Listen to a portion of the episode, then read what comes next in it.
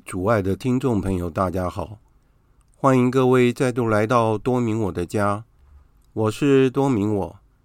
在今天的节目中，我想要为大家分享的是我在二零二三年的八月十六日所主持的第二十三次的线上道理课，第五章原罪、恩宠及悔改的第四次，内容包括了。约柜的预象，东西方教会对圣母升天的看法，以圣保禄为榜样，加马里尔的原则，少禄迫害教会，保禄的规划与使命等课题。非常感谢好友们参加这次的上课，因为这次参与的人数较多，所以没有办法让每一位朋友都能做分享。在下一次上课的时候，我会特别注意，让未发言到的朋友们先发言。又由于课程的内容非常多，下次我们会再详细的说明。最近发生了许多的事情，而且我遇到了许久未见的好朋友们，大家的情况都很好，相聚总是令人开心的，非常感谢天主。以下就是今天节目的内容。好，现在已经八点了哈，也欢迎大家进来。好，杜妈妈也进来了。我们现在就开始我们今天的课程哈。那我们现在来一起做一个会前祷。万福玛利亚，你充满圣宠，主与你同在，你在妇女中受赞颂，你的亲子耶稣同受赞颂。天主圣母玛利亚。求你现在和我们临终时，为我们罪人祈求天主。阿门。圣加贝尔为我等起，圣保禄为我等起。好，那欢迎大家今天啊一起来参加第三十二次的线上道理课哈。我想先提的就是今天是八月十六日嘛，那我们昨天刚好过了圣母升天节。圣母升天节是八月十五号本日，哦，当然我们在那个八月十三日，我们把这个重要的节日移到礼拜天去了，好，所以我们在八月十三号我们过了圣母升天节。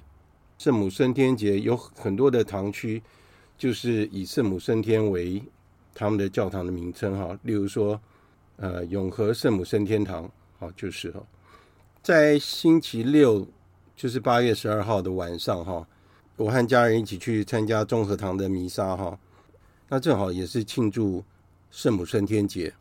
在包神父讲道理的时候，他问了一个问题，就是说，因为当时的读经一正好是讲到那个梅瑟这的故事，说梅瑟是最谦逊的仆人。哦，当然那一段读经一也记录到，就是有关那个亚郎和米利亚的故事。哈，其中那个神父讲到的时候，他问了一个问题，他说，在旧约里面的约柜，哈，它象征着新约里面的哪一个人物？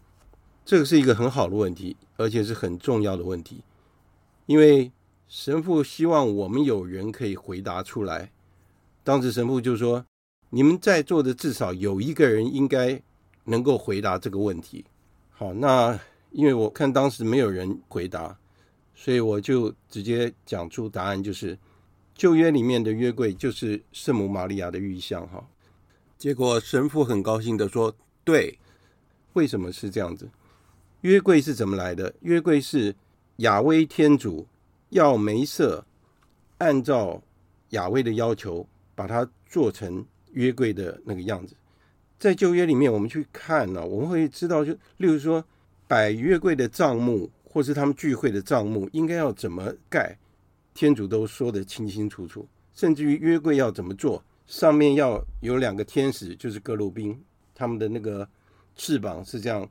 就是向着约柜，大家要是有看那个法柜骑兵的话，那个约柜的样子大概就是那个样子啊，金光闪闪的样子。那我们为什么说旧约里面的约柜就是象征圣母玛利亚？约柜是用来做什么用的？约柜就是把十诫放在约柜里面啊，那就是放十诫的一个柜子。为什么说象征圣母玛利亚？因为圣母玛利亚她怀孕了。天主圣子，她怀孕了圣言，圣言就是耶稣基督的话，所以约柜就是摆十诫的那个柜子。十诫是什么？是天主颁布给梅瑟，要求希伯来人要遵守的法律。所以十诫就代表着圣言，就是天主的智慧，天主的法律。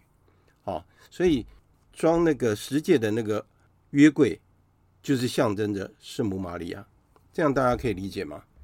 哦，类似的情况在二零零九年的四月十二日，哈，狄刚总主教到永和圣母升天堂主持那个复活节的弥撒。当时哈，本堂神父是张国挺神父，是由张国挺神父来共祭的哈。那狄刚总主教在讲到的时候也问了一个问题，他说：“主耶稣复活以后，第一个显现给谁？”大家可以讲到这个答案吗？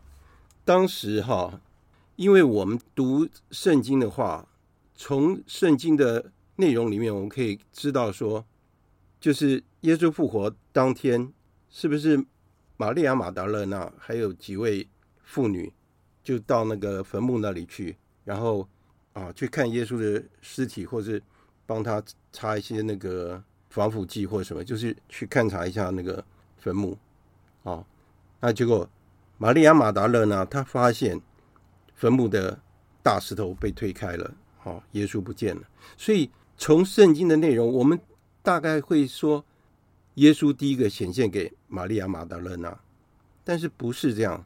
所以当天有一位教友，他就是当天的辅祭，他就立刻回答说是圣母玛利亚。就狄刚宗主教一听说，对。然后他说：“哦，你们永和圣母升天堂的教友，你们学的道理的基础非常好，因为可以答出这个问题。那回答这个问题的人是谁呢？当天就是我，我做辅祭，所以我回答了这个问题。我们为什么会讲说耶稣复活一定是显现给圣母玛利亚。有一本书是圣路易斯蒙福哈，他写的一本书，我这边有中英文，我这边都有。他就是敬礼圣母的真谛。他那本书是写怎么样崇敬圣母，他里面也有写到，因为这个推理是由一些神学家还有一些圣人他们推理出来的。我们也很容易想象，耶稣基督是不是一个孝顺的孩子？如果他是一个孝顺的孩子，他知道他受难的时候，他的母亲跟他一起受苦啊。圣母玛利亚看到自己的儿子这样受苦受难，他等于是跟耶稣基督走同样的苦路，而且他跟耶稣基督一起救赎全人类。所以，耶稣基督是一个孝顺的儿子。我们可以想象，他复活的时候，当然第一个要去。安慰自己的母亲，啊，让自己的母亲知道说：“我回来了，我复活了，我回到你身边来。”哦，所以我们很容易可以想象，就是耶稣复活，第一个一定是要告诉自己的母亲说：“我复活了，你不要难过，我已经回来了。”这样的看法，大家可以理解吗？大概是今天还是昨天？哦，我们那个中原光启，我们有个群主。他们就在谈到，就说东西方教会对圣母蒙召升天的看法。哈，东西方教会是指什么？东方教会是指东正教，那西方教会就是指罗马公教，就是我们天主教。我们东西方教会对圣母升天的看法是怎么样？当时我就问了一下我们主乐团的神父，澳门的文神父，哈，文祖贤神父，他回答我就说，我们参考。天主教道理的九百六十六条，在我们天主教，我们认为说，圣母玛利亚是使胎污染原罪的，所以她没有受到原罪的污染，所以她跟我们不一样，所以她不需要经过死亡。死亡我们已经讲过了，我们这堂课是原罪、恩宠和悔改，对不对？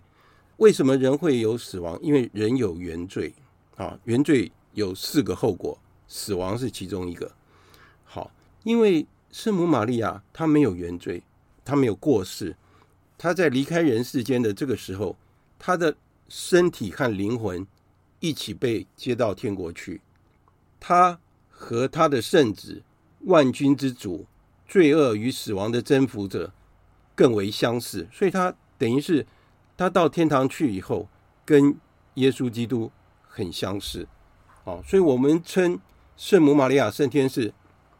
荣福童真升天，就 Assumption，英文是 Assumption，就是圣母玛利亚灵魂和肉体一起升天。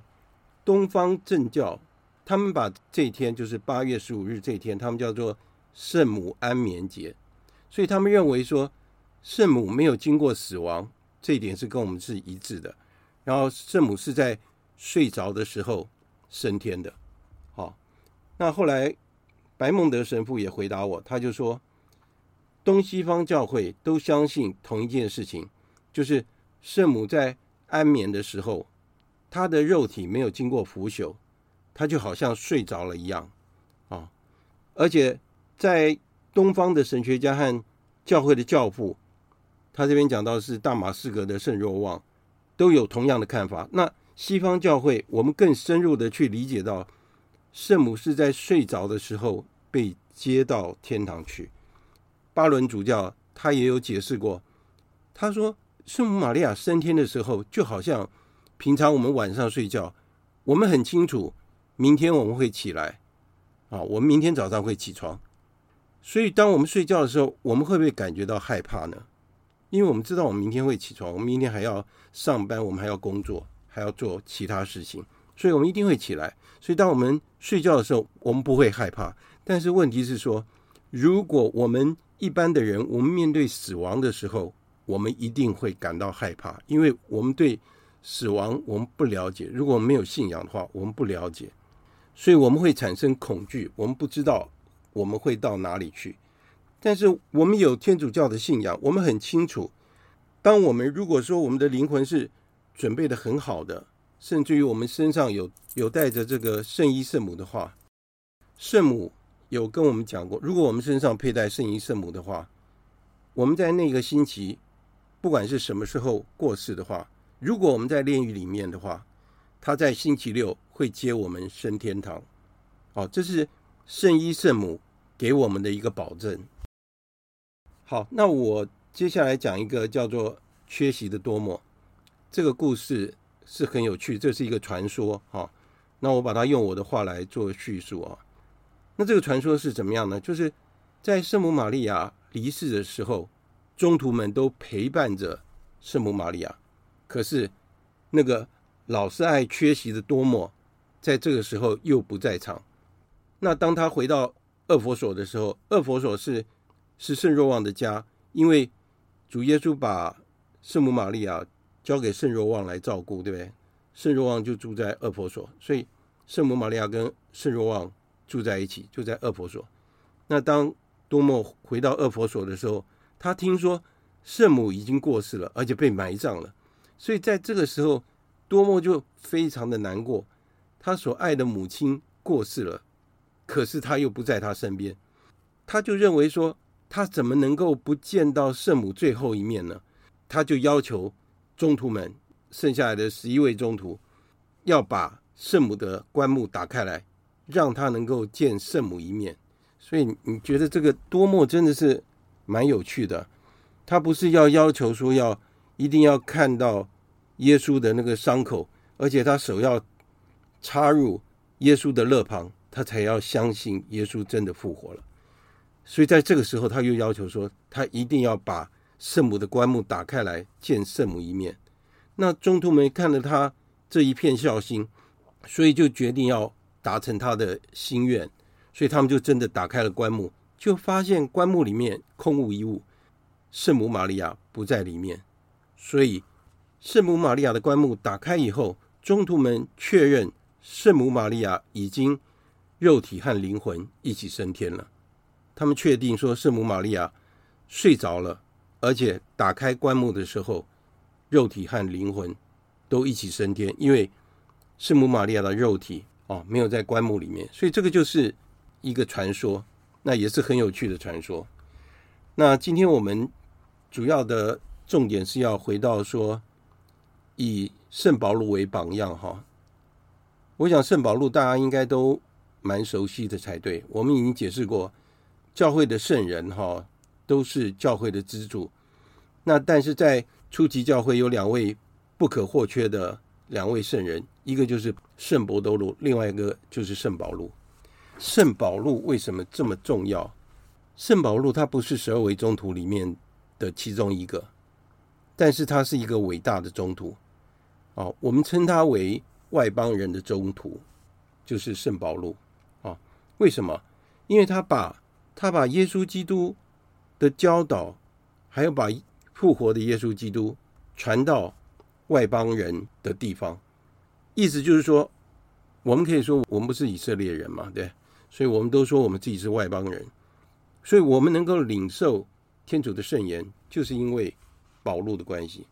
那当然这件事情对整个教会是很重要的，所以我们来看一下巴伦主教他怎么讲。好他说，在教会初期有两位不可或缺的人物，刚刚讲过，其中一位就是保禄。他原来的名字不是叫保禄，他是叫扫禄。扫禄他出生在公元十年左右，他出生的地方是塔尔索，是在小亚细亚东南部的一个地方。哈，我们看哈，公元是以耶稣基督诞生的那一年为起算点，所以我们可以推算，就是说。你看，如果说耶稣基督在三十三岁过世的话，扫路又是在公元十年左右出生的话，所以在耶稣基督过世的那个时候，扫路大概是二十岁左右，对不对？二十几岁。好，我们减一下，大概是二十三岁左右。他为什么会成为耶稣基督的追随者？而且他是其中最年轻的一位。扫路他成长的地方是一个。混合式的一个文化，就是犹太文化和希腊文化混合的一个文化哈。犹太人曾经被希腊给统治过，所以当时他们也讲希腊话。而且这件事情对扫路而言是很重要的，因为他出生以后成为了罗马的公民。这个我们在那个《中途大事录》都可以读得到，所以他是一个罗马人哦。在他的身上，他融合了三种文化，就是犹太、希腊和罗马文化。我们可以这样讲，他应该是一个受过教育的人，而且他这样的一个背景，在时候到的时候，他就成为天主将这个救赎的讯息传到全世界的一个非常适合的器皿。所以，我们看哈，天主要选的人都是非常适当的。那我们看十二位宗徒，不是渔夫，要不然就是税吏。马豆算是。比较有读书的哦，而且马豆的头脑很聪明，他对数字是很敏感的。但是大部分的人都没有读什么书哦。但是扫路不一样，扫路在年轻的时候，他受过完整的古典教育，所以你看，在这边他讲到说，他有读过柏拉图、亚里士多德、伊斯卡洛斯，还有索福克洛斯，还有荷马这些人的作品哈，所以他读了很多的书哦。在扫路，他受到主要的知识的陶成哈，是来自于他幼年的时候。我们知道以色列人哈，他们对旧约是非常的熟悉的，他们是把那个梅瑟五书叫做 Torah，就是希伯来文的圣经哈，他们把几乎是把它背起来的。所以扫路在他年轻时代，他到了耶路撒冷，他拜加玛里尔作为师傅。那为了受到他的培育，他为什么会去找加玛里尔？因为加玛里尔他是当时的一个很有名的拉比，拉比就是当时的老师的意思。加玛里尔他是非常有名的一个人。那我们来看一看加玛里尔这个人，在《中途大事录》里面也有讲他的故事哈，就是在教会初期的时候哈，当时的基督徒他们称。被犹太人杀害的主耶稣基督复活了，而且他才是真正的默西亚。所以这样的一个想法被犹太人所排斥。第一个，犹太人当然不相信说自己杀害了默西亚，对不对？而且他们认为主耶稣基督不像是他们想象的默西亚，所以他们不相信，所以他们排斥当时基督徒的看法，而且他们开始迫害基督徒。那当时有一个法利赛人，就叫做加玛里尔。他是当时很有名的拉比，他是谁呢？他就是扫路的师傅。他提出了不同的看法，大家来听听看哈。因为当时的犹太人就想要把所有的基督徒给等于就把他们全部杀掉，就是。当时的人他们的看法是什么？他们说：我们不是应该把所有的基督徒给除掉吗？他们要消灭所有的基督徒。可是加玛里尔他很明智的说：不要去管这些人。就让他们去吧，因为如果他们不是由天主来的，他们自然就会消失。但是如果他们是从天主来的，然后他们又去反对这些基督徒的话，他们就成为反对天主的人，就是跟天主作对的人。你看啊，加玛里尔他是一个拉比中的拉比，他居然讲出这样的话。照理说，他受到完整的法利赛人的一个。很严格的训练，可是他讲出这么明智的话，所以这个是一个很好的原则。就是就像我们的社会里面，我们看到了一些事情发生，我们应该要怎么做呢？为什么就不去理他呢？然后我们再接下来看看会发生什么。就好像有的人说他有一些异于常人的能力，或是他见过了异象，或是他能够说一些先知话，或是他看过什么样的人。那这些对我们来说又怎么样呢？其实我们可以看看，就说，如果是天主所要的，它就会存在；如果不是天主所要的，这件事情就会慢慢的消失。很多事情都是这样的。像主乐团刚创立的时候，也有人称主乐团是异端，因为当时认为说平信徒怎么成圣呢？在日常生活怎么成圣呢？所以没有人相信。认为是异端，但是主业团是天主所要的，所以主业团存在一直到现在。好，所以依照加玛里尔这样的一个原则的话，如果我们反对这件事情，而真的可能我们就是变成与天主作对的人。好，所以我们对一些事情的看法，应该就是这样的。加玛里尔他是一个充满智慧的人，所以我们可以理解到，就是说，除了圣人以外，没有人会直接领受到天主的启示，或是接受到天主的神使。所以我们该怎么办呢？我们应该要怎么做？那我们就看看接下来会发生什么事情。当然，我们不能说我们自己是天主的工具。我没有听过天主跟我说任何话，所以我什么都不要做。那等于就是说我无作为就对了，不是这样的，而是我们要发挥我们的能力，深化我们的日常生活，然后虔诚的奉献我们自己。只要时候一到，我们就会像宝路一样，天主如果愿意的话，就会转变我们，然后成为天主的一个很好的工具。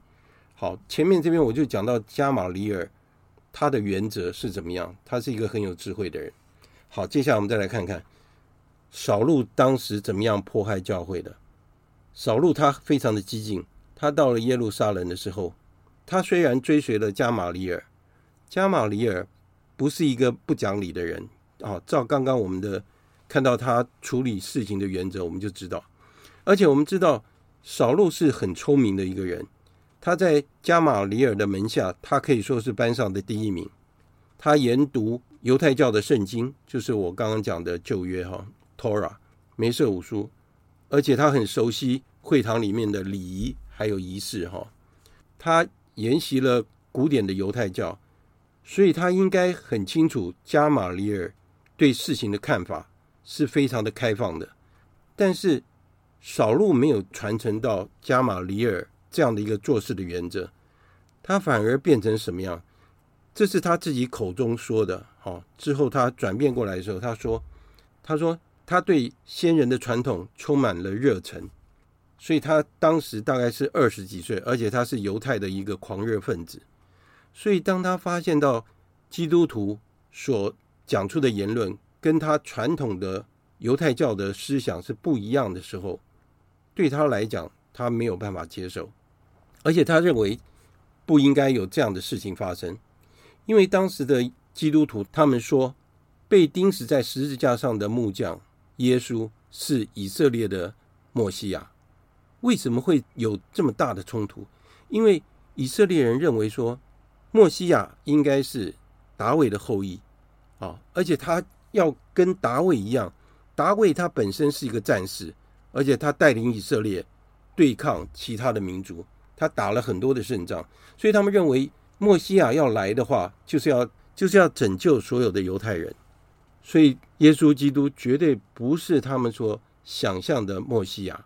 因此，扫路他这样的狂热，所以他就想要把基督徒的团体给消除掉。他认为说，基督徒们就是对犹太人来讲，基督徒们就是背叛了犹太教，而且不忠于。犹太教，所以在中途大事录里面，就让我们会感到很胆寒的情况，就是扫路向基督徒们口吐恐吓，还有杀气，意思就是说他就是要把所有的基督徒给消灭掉哈。然后他怎么做呢？他进到基督徒的家里面，把他们抓起来，戴上手铐，然后投到监狱里面。在新约圣经里面，哈，我们看到说，第一次提到扫路这个名字的时候，就是在施德旺被石头砸死的这一个事件里面。施德旺是谁呢？施德旺是基督徒里面第一位殉道者，他是一位执事，哈。如果我们去看中途大事录的话，我们可以看到那个施德旺是怎么被那些暴民用石头砸死的。而且当时扫禄就在他的旁边。扫禄虽然没有拿起石头砸施德旺，但是他是一个旁观者，他帮他们看衣服，然后他赞同当时的犹太人把施德旺给打死。施德旺的英文名字叫 Stephen 哈，就 Steve 就 Stephen。所以我们可以想象，就是当时的基督徒哈。你只要被人家知道说你是基督徒的话，你就是等于是被宣判了死刑。你的生命随时就会有危险。你看当时他们的处境是这个样子，所以说对他们的生活也造成很大的威胁。但是在今天我们这个社会也是一样的，反对天主教的声浪，还有反对基督的这种意识形态还是存在着。而且还有一种问题，就是把耶稣看成是人，就是把耶稣人性化。这也是长久以来的一个诱惑哈，就是认为说耶稣基督他只是一个伟大的人物，他是一个先知性的人物，他很善良，他不会伤害人啊，他充满了爱。可是大家不接受他是天主子，不接受他是默西亚，这个问题一直存在着。哈，所以说等于是耶稣基督他的一个形象，从以前到现在都是有颠覆性的。初期的。基督徒他们也都了解，他们的想法是跟当时的思想还有当时的犹太人的想法是完全冲突的，所以只要他们一说出他自己是基督徒的话，他们就会被杀害，就是会被殉道。好，那我们再来看一看说圣保禄宗徒他是怎么样规划的，而且他接受到什么样的使命？好，那我在这边分享一下其他的画面哈。那我们看看保禄他是怎么规划的，而且他所身负的使命是什么？那就是保禄哈，他就是要除掉所有的基督徒，所以他得到了犹太人他们的高层的允许，他就要往大马士革去。如果我们对那个《中途大事录》很熟悉的话，我们就会知道这段故事哈。他想要把所有的基督徒都给抓起来，把他们带到耶路撒冷去审判，要把他们关起来。结果在途中发生了一件事情，这件事情就改变了扫路的一生。扫路他自己怎么说的呢？他说当时的情况是怎么样？他说突然天上有一道光环射在他的身上，他便跌倒在地上，而且听到声音向他说：“扫路，扫路，你为什么迫害我？”当时他回答说：“主，你是谁？”那个声音就对他说。我就是你所迫害的耶稣，但是你起来进城去，必有人告诉你要怎么做。我们想想看啊，当时的那个扫路，他到底发生了什么事情？他被一道光给打到了，然后他从马上摔下来。有这个说法是他从马上摔下来哈，所以我们可以知道说那个场面是很狼狈的哈。他原本是一个就是雄赳赳气昂昂的一个。领导者哈，他要去把所有的基督徒给抓起来，可是他在这个时候被一道光给打在地上，然后他听到那个声音，他为什么会反应说：“主，你是谁？”难道他真的知道是耶稣在对他讲话吗？他不知道，但是他知道说这是一股很大的力量把他给打倒在地，所以那个声音告诉他说：“我就是你迫害的耶稣。”所以我们看到就是说。天主要一个人皈依的时候，天主自然有他的方法，而且他会选对的人。那我们看到这个图面，这个是在罗马的波波洛，这是一个圣母玛利亚的伟大的教堂，好，就是圣母玛利亚波波洛教堂。然后在这个教堂里面呢，有一幅画，这幅画就叫做圣保禄的规划。哈，我们可以看到刚刚的场景是什么样？你看哈。在这个图画里面，这个扫路啊，他还没有规划的时候，那我们通常我们想象说，扫路那个时候，我们以一般人以为他是个秃头，而且他是个老头子，大概满脸都是胡须。我们刚刚有推算过，这个时候的扫路哈，他大概只有二十几岁而已哦。而且你看，在这个图画里面，他是乌黑的头发，是不是？但是他被从马上打下来，然后呢？卡拉瓦乔他捕捉到当时扫路他强烈的热忱，还有他的激情。你看他身上穿着这个盔甲，而且他头上戴着这个头盔，还有这个羽毛，对不对？你看他的头盔已经掉到旁边去了。那所以我们可以知道这个力量很大。然后他的剑呢也掉到一边去，在这边，对不对？他身上穿的是红色的斗篷，就是罗马兵士穿的斗篷，所以。这个颜色就象征着他的那种狂热，而且他是全副武装的，所以他是一个非常危险的人物。所以他在走在大马士革的路上，他非常清楚他要去做什么。他的任务就是要捕捉所有的基督徒，但是这道强光让他双眼失明了。我们来看他的手，他的手向着天，然后再向上挥舞，就是一副不知所措的情况。你看，一个雄壮威武的扫路，居然变成这样的软弱无力。卡拉瓦乔他这幅画为什么这么有名？因为你看啊，在这幅画里面，我们看到扫路是这么的无助，但是我们有没有注意到这幅画里面把这个马占的这个图面的比例几乎占了一半以上，而且这匹马是非常大的。那扫路反而是在下面的这个部分，而且有没有注意到这匹马？它回头看着扫路，好像扫路不知道发生了什么事，但是这匹马知道发生了什么事，因为。从这匹马的眼神告诉了扫路，好像这匹马清楚发生了什么事。所以为什么这幅画会变成之后的杰作？就是这样，就是因为这一天发生了这样的事情，所以原来这么狂热的扫路，他必须谦逊自己。他知道他身上发生了什么事，他要重新改变他自己。之后他就变成了现在的扫路。而且他在中途大事录里面，他一直重复的这件事情，所以这件事情对他来讲是非常重要的。后来是由他的随从哈带他到大马士革去，然后呢，他就按照指示到了一个人的家。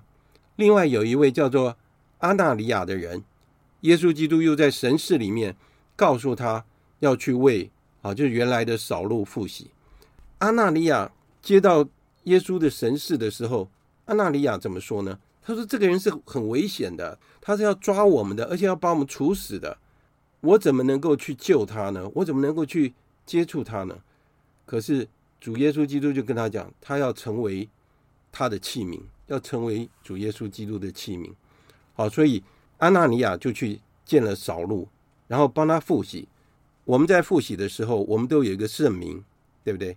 所以。扫路他的名字就改成保禄，就像我们在受洗的时候，我的圣名是道明，就是多明我。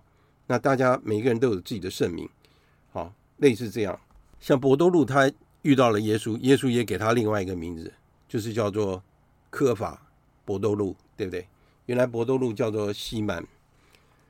在扫路规划以后，他变成保禄，他到了哪里去了？他到了阿拉伯去了，而且他在阿拉伯沙漠里面，他经过了三年。为什么他要在那边三年？因为他发现到他所发生在他身上的事情是他没有办法理解的，他必须要去想清楚。所以他花了三年的时间去想这件事情：为什么耶稣基督会告诉他说他是他所迫害的人呢？而且他原来认为说。他所受到的教育就是要去把这些异教徒给消灭掉，那最后他反而变成耶稣基督的门徒。我想，因为现在剩下十五分钟哈，那我今天就暂时先讲到这边，下一次我们再继续讲下去，因为这个内容也是很长的。大家有有没有什么问题需要问的？那上次那个凤琼姐就麦克风有问题。凤琼姐有需要提问吗？哦，你你那是上次你是，还是我这我今天的当时还没有想到要提问什么，因为好像你还没有讲完什么嘛，还没有才讲到，还没讲一半。不过你上一次有提到说，是对这个，对我们我们认识那个博多禄，好像说你有什么什么，好像什么心得什么这样子。哎，对对对。那我是想到，嗯，我是想到这个博多禄呢。对，呃，上次你讲的也也讲了一派很多的故事嘛，他很多的一些是，对对对。那我是想到，我觉得伯多禄啊，对，他是一个有神性的人，他是一个有神性的人，是。他其实他并不，就像也不是读很多书嘛，对不对？是。可是呢，他我为什么说他是有神性的人呢？是。因为当很多耶稣不是问很多门徒说，人家说人子是谁呀？有那我是谁呀？对不对？那有人就说。在那个，你们说我是谁？嗯嗯，我我们那有人说是洗者洛汉啊，厄里亚啊，耶勒米亚，或是叫先知，或者先知中的一位，对不对？嗯，对对对。那那只有这个波西满伯多，他说，对，你是莫西亚，对，你是永生天赋之子，他马上就能够说出这个话。为什么他可以说出来？对，所以所以可能，我认为耶稣可能对他是印象是非常的深刻，才会这样子的一个想法。是，所以说所以说马，所以耶稣马上说你是有福的，你不是血汗肉，是呃那个启示给你的，对，启示你，而你是你是在天之父启示的你。没错，圣神要他讲的，对不对？嗯，那你那我又想到说是。呃，我记得在也这一个最最重要就是说，伯多他不是三次被主吗？对，就是当初这个这个这个耶稣要被审判的时候，三次被主嘛。对，那那大家都很觉得很不谅解这个博都这个行为，为什么？对，跟伯跟耶稣是这么默逆这个自由，对的，他们在一起。那也、嗯，那为什么他会这样有这种行为？对，我我也我对这个问题我也是想了很久，也是也想了一下，为什么会这样的一个行为？对，那我认为博都的呢，因为他已经知道这个，嗯、他已经他已经也看出来这个耶稣已经，他深陷在这个生死之秋了，他已经好像已经对他不利了嘛。他甚至我记得还放在放哪个福音有提到说。还叫他不要去啊什么的，对啊，是好像嗯，好像耶稣还是还还斥责他说，好像你撒旦退到我后面去，哎哎，你你 退到后面还要这么讲这样子，对，所以呢，我想说，因为我想博多他是他，因为他们他和耶稣的关系已经有一点，嗯，他们有点莫逆的之交的一种，所以他是要掌握自己，他要如何掌握自己，因为他是他要为这个天主之子。对的下一步是他，他要如何的计划？对，他要如何的行动帮助？我认为他是要帮助耶稣的。当然了，这因为他，他说他这个性命，这个这时候他认为他是就是一就轻如鸿毛嘛，是要重如泰山，要这个才能够才能够才能够做出是是，不否则他没有办法，他没有担他没有担当肩负的这个这个重责大任嘛。他怎么领导教会的？因为对，所以他行为是不得已的，不得已的，所以才会让人家感觉说，是他为什么会被主这样？是是是。所以，所以，所以当这个耶稣复活的时候，他对西满我都说：“你比他们更爱我吗？”对，那也是福音说的，对对对。他也是问了三次嘛，充满了感情。对，对对对。那博多禄都是这样子回答：“他主是的，我知道，我爱你，你知道我爱你。”对。所以说，所以耶稣才会对他说：“你。”才会说，那你牧放我的羊群嘛？对对，对，他也才把那个那个天国的钥匙交给了他。没错，所以所以留下，会留下这个对博多禄，我们认为他也是一个，也是一个一个榜样的，榜样的哈。对对对，嗯，是啊，这我简单的分享了，我想到这样。非常感谢那个凤琼姐。我们看看伯多禄和圣保禄哈，圣伯禄和圣保禄，他们有两个相似的地方，他们都犯过错。也有相似的地方，就是他们都改过了，他们都回头改过，而且都变成圣人，对不对？所以天主爱我们，他真的是爱我们。天主是仁慈的，他真的爱我们。他不爱我们的罪，他不愿意我们犯罪。但是如果我们愿意改过的话，他一定会接纳我们。所以即使我们犯过罪，然后我们要只要愿意回头，回到天主的身边，啊，就像圣伯多禄和圣保禄一样。他们犯了多大的罪，但是他们悔改了，然后变成了圣人，这就是我们的希望啊！这就是为什么我们要先提圣伯多禄和圣保禄的原因。好，那我们现在请一下那个杜妈妈，杜妈妈可以跟我们分享吗？那个，我我今天是是。是，是有的想法是，天主拣选圣人哦，嗯、对。他。他的这个方法好像非常的多元啊，嗯、包括对，因为以我看这个博多禄的作为啊，是，是去迫害基督徒哦，保禄，我相信保禄对不对？圣保禄，少少少少禄，少禄对，少禄哈，迫迫害基督徒，对，这个是罪大恶极，本来就是啊，却能够这样子哈，对，得到天主的这个圣召，怎么会规划，对不对？我我是觉得真的是天主不知道是是因为什么理由啊，会这样子哈？对，会这样做，是因为他他的智慧、他的学问、他的他的角色，对哈，让在那个姻缘里面，天主必须要征召这样子的人来保护教会。嗯、是是是是、啊，是不是这个样子？我是是我，因为因为我们只知道天主造教了他，只有天主知道。对啊，这个我们不知道，对啊，没办法，只有天主知道，对不对？没办法知道，对，是不是？没错啊。是，所以我会觉得，我以前一直讲。嗯对，一直我以前有有有自己有一个感受，就是有有一条路通往天堂的路，是很特别的。没错，他经过了地狱的门口，对，最后他转了弯。哦，所以我会觉得是这一条路很很危险，因为你也很可能就掉下去。没错啊，可是，在那个掉下去的当下，竟然转突然转弯，那个真的是奇迹。那天主在。给我们显示这样子的一个一个一条路哈，我我我是感受到天主的宽大仁慈了。没错啊，是啊是啊，可以可以让一个几乎在地狱边缘没错的人哈，能够成为圣徒，是守守候守候天堂的门。没错，我我真的是觉得天主的智慧啊，对他的内心的宽宽仁宽宏大量，真的难难以想象。是是是，今天的。感受非常好，这这是很深刻的一个感受。我希望大家也是能够想到这些，就是说，天主真的会选错吗？天主不会选错。我们创办人说，天主可以用桌角来写他整个历史的记录，天主绝对不会选错人。好，我们看这个人怎么可能成为圣人？他就成了圣人，就是这样子。好，来，那我们请那个 Dudley 科科科科。今天又没感受，就是我其实觉得说，嗯，天主拣选那个我们的时候，其实不是有句话说，我们在母腹中的时候，他就已经，没错，他就已经拣选了我们，没错。所以其实我想说，天主应该就已经知道说，我们以后应该是要做哪些事情，没错，没错。我们常常被世俗的事情干扰，有没错，就就。就没有走对方向，没错，天主就一直不断的调整、调整、调整，然后让我们回到正道。很好，嗯，对，我有这种感觉，非常好。这个是一个重点哈。狄刚总主教他曾经讲过一句话，我印象非常深刻。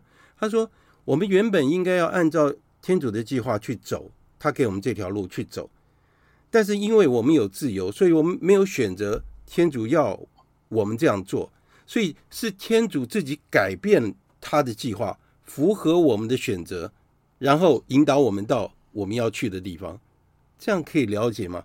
就像刚刚杜妈妈讲的，天主的爱是这样的，会转弯呢。他是为了我们，为了我们的选错，他改变他的计划，然后到达最后的目标。好，那我们请那个金国兄，金国兄可以跟我们分享吗？有啊，有有，是是，听到，嘿，是是，很好啊，今天。今天你讲保路的事情是，呃，我是感觉到哈，真的还是大家对圣，对我们教会里面的圣人哦，还是。如果大家有，应该真的会帮助我们，对于了解我们这一个呃天主公公教会的那个整个历史整个呃认识会更深，更深，而且更有希望，对不对？对，如果有机会的话，大家。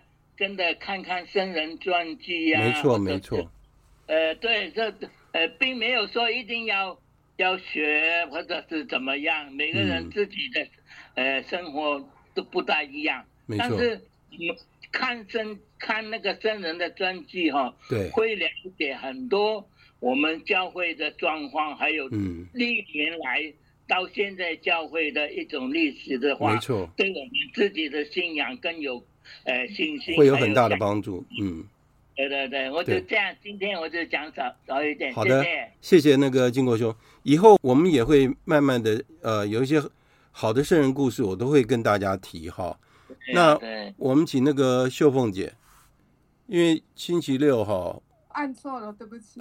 没关系，因为星期六哈，我跟家人去望弥撒，遇到秀凤姐，还有另外一位教友。啊，他们跟那个跟我太太和我女儿说：“哎呀，你们家人秀凤姐是讲真的很客气啦。他说：“哎呀，你们你们真的是很有福气啊。”其实啊，在我们家里哈，我是被训练的最多的那一个哈。嗯，我才是真的有福气的那个哈。我也是一直在改变我自己哈。我希望是越变越好。秀凤姐，你要跟我们分享吗？我没有，我真的很很赞美你的家庭。你不要这样讲，你你没有住在我们家，你才会这样讲。没有没有没有，我我跟你讲，啊，能够活到像这样的生命，实在是很爱很感谢天主，而且你们自己很努力，你们彼此很相爱，你们是我们学习的对象。嗯，我们一起要。没时间了。好好，我们一起努力，我们一起努力，我们真的一起努力哈。我们把好的东西跟大家分享，因为时间快到了，那我们就做一个结束的祷文哈。万福玛利亚，你充满圣宠，属于你同在，你在妇女中受赞颂，你的亲子耶稣同受赞颂。天主圣母玛利亚，求您现在和我临终时，为我们罪人祈求天主。阿门。圣母玛利亚，我等希望上帝之座为我等起。好，谢谢大家今天来上课哦，大家早点休息哦。那我们就上到这里，谢谢大家。谢谢，谢谢，天主保佑，好，谢谢应先生。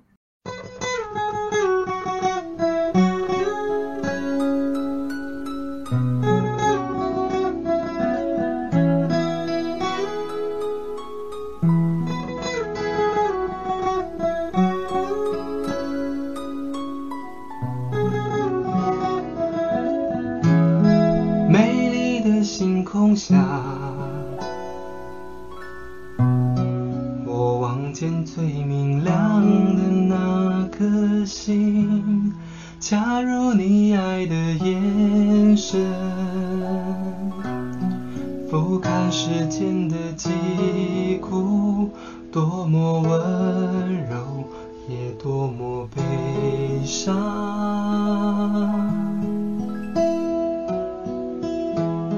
轻轻的风吹过。我细听树梢间婆娑声音，恰如你爱的呢喃，在我耳边苏醒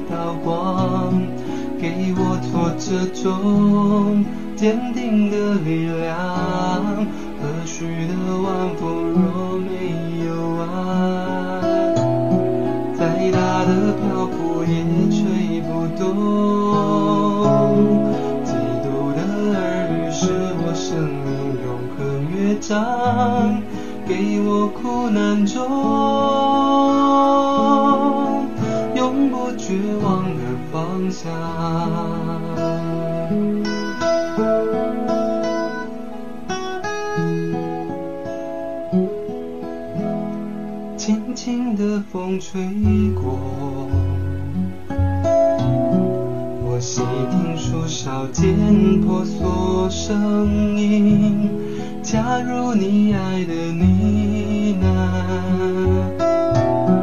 在我耳边诉心曲，抚慰我心，也摧散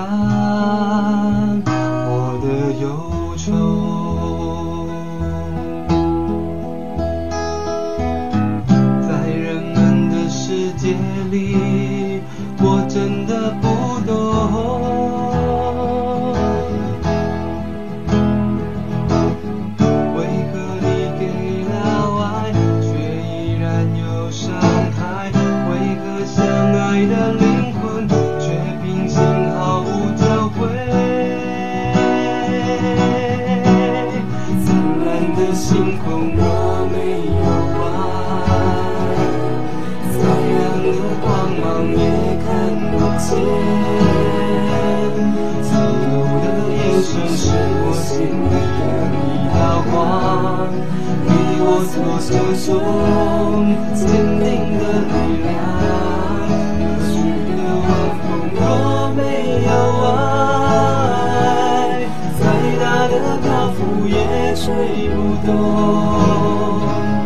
自由的儿女是我生命永恒的唱，陪我苦难